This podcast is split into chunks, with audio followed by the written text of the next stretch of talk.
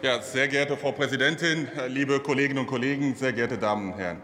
Herr Görke, lieber Christian, ich muss sagen, ich bin enttäuscht, weil Sie sich mehr und mehr hier demaskieren. Es wird mehr und mehr hier deutlich, dass es Ihnen gar nicht um konstruktive Oppositionsarbeit geht, sondern eine Woche nach dem anderen holen Sie irgendeinen anderen Parteitagsbeschluss der SPD raus oder das, was die Wirtschaftsweisen äh, gesagt haben, das holen Sie hier raus und bringen Sie, und bringen Sie hier als Antrag. Und es geht Ihnen gar nicht darum, inhaltlich darüber zu diskutieren, sondern es geht Ihnen vielmehr darum, zu zeigen, dass es innerhalb der Ampel zwischen SPD und Grüne und FDP unterschiedliche Vorstellungen gibt. Und das finde ich ehrlich gesagt nicht ein Ziel, den wir uns angewöhnen sollen. Ich schätze Sie sehr, aber so können wir nicht weiter Politik machen. So können wir nicht in diesen Zeiten, wo die Menschen viel mehr von uns erwarten als nur diese symbolische Anträge. Das kann nicht unser Politikziel sein. Aber, lieber Herr Görke, ich will auch inhaltlich zu dem Antrag reden. Es ist ja nicht so, dass wir uns der Debatte nicht stellen und dass wir dem gegenüber sehr offen sind. Das wissen Sie ja. Wir haben uns diesbezüglich geäußert und wir sind tatsächlich der Meinung, dass ein Energie-Soli jetzt in der Krise eine von vielen verschiedenen Maßnahmen wäre, die dafür sorgen können, dass wir bei den Entlastungspaketen mehr Zielgenauigkeit erzielen.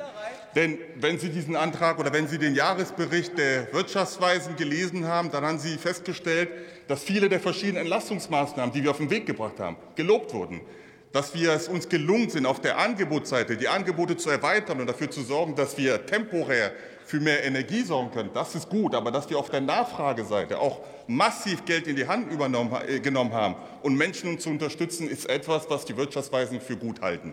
Aber eine Kritik, eine Kritik müssen wir uns gefallen lassen.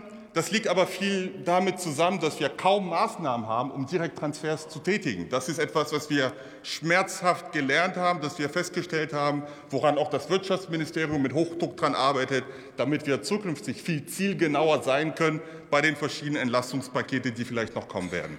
Aber Herr Görke, ich will auch noch mal eins sagen. Unsere Partei, meine Fraktion, unsere Fraktion wenn es um diese Themen geht, wenn es um mehr Steuergerechtigkeit, wenn es um mehr gesellschaftliche und soziale Gerechtigkeit geht, da können Sie immer mit uns als Partner rechnen. Aber, aber was aber nicht geht, was aber nicht geht, ist Woche für Woche einen Antrag nach dem anderen hier zu bringen. Nee, Woche für Woche einen Antrag nach dem anderen hier zu bringen und und, und vielmehr und vielmehr uns dafür kritisieren, dass wir da in der Sache bei Ihnen sind, aber dies nicht zustimmen können. Das ist nicht unsere Vorstellung von Politik. Und liebe FDP, und das ist vielleicht das, was uns auch unterscheidet.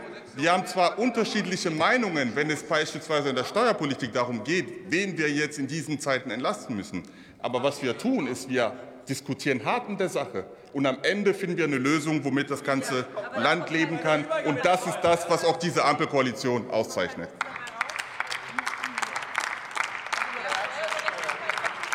Ich will aber noch zwei, drei Sätze sagen, warum ich das grundsätzlich auch gut finde. Einmal haben wir jetzt in der Situation damit zu tun, dass wir nicht nur die Krise bewältigen müssen, und das sollen wir solidarisch machen. Deswegen haben wir auch die verschiedenen Entlastungspakete auf den Weg gebracht. Aber zeitgleich wollen wir auch in die Transformation investieren, und auch das kostet viel Geld. Wir haben das hier in den letzten Haushalt damit gemacht, dass wir viel mehr Schulden aufgenommen haben. Das ist richtig. Schulden sind per se schlecht oder gut.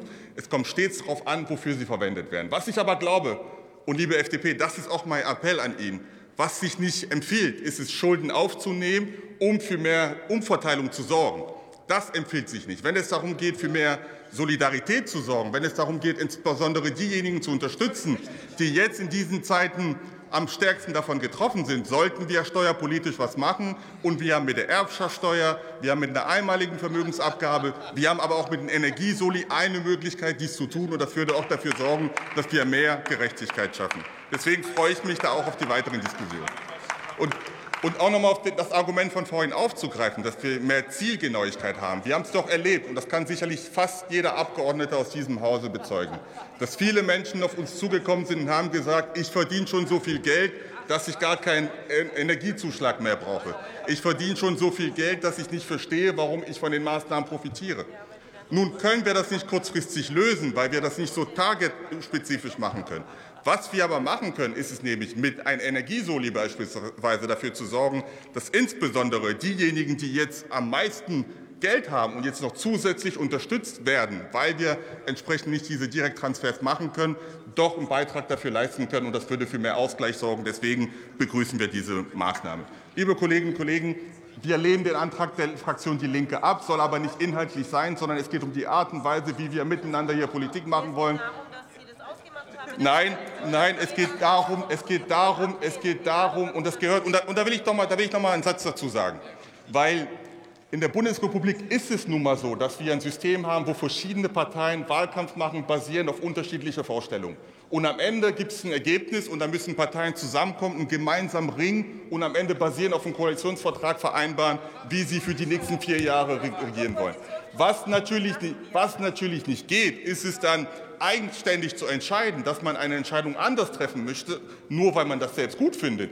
Für die Stabilität des Landes, insbesondere in Krisenzeiten, ist es sehr, sehr wichtig, dass die Koalition hart diskutiert, aber in der Sache dafür sorgt, dass das Land regierungsfähig bleibt. Und insbesondere in diesen Krisenzeiten ist es wichtiger mehr denn je. Vielen Dank.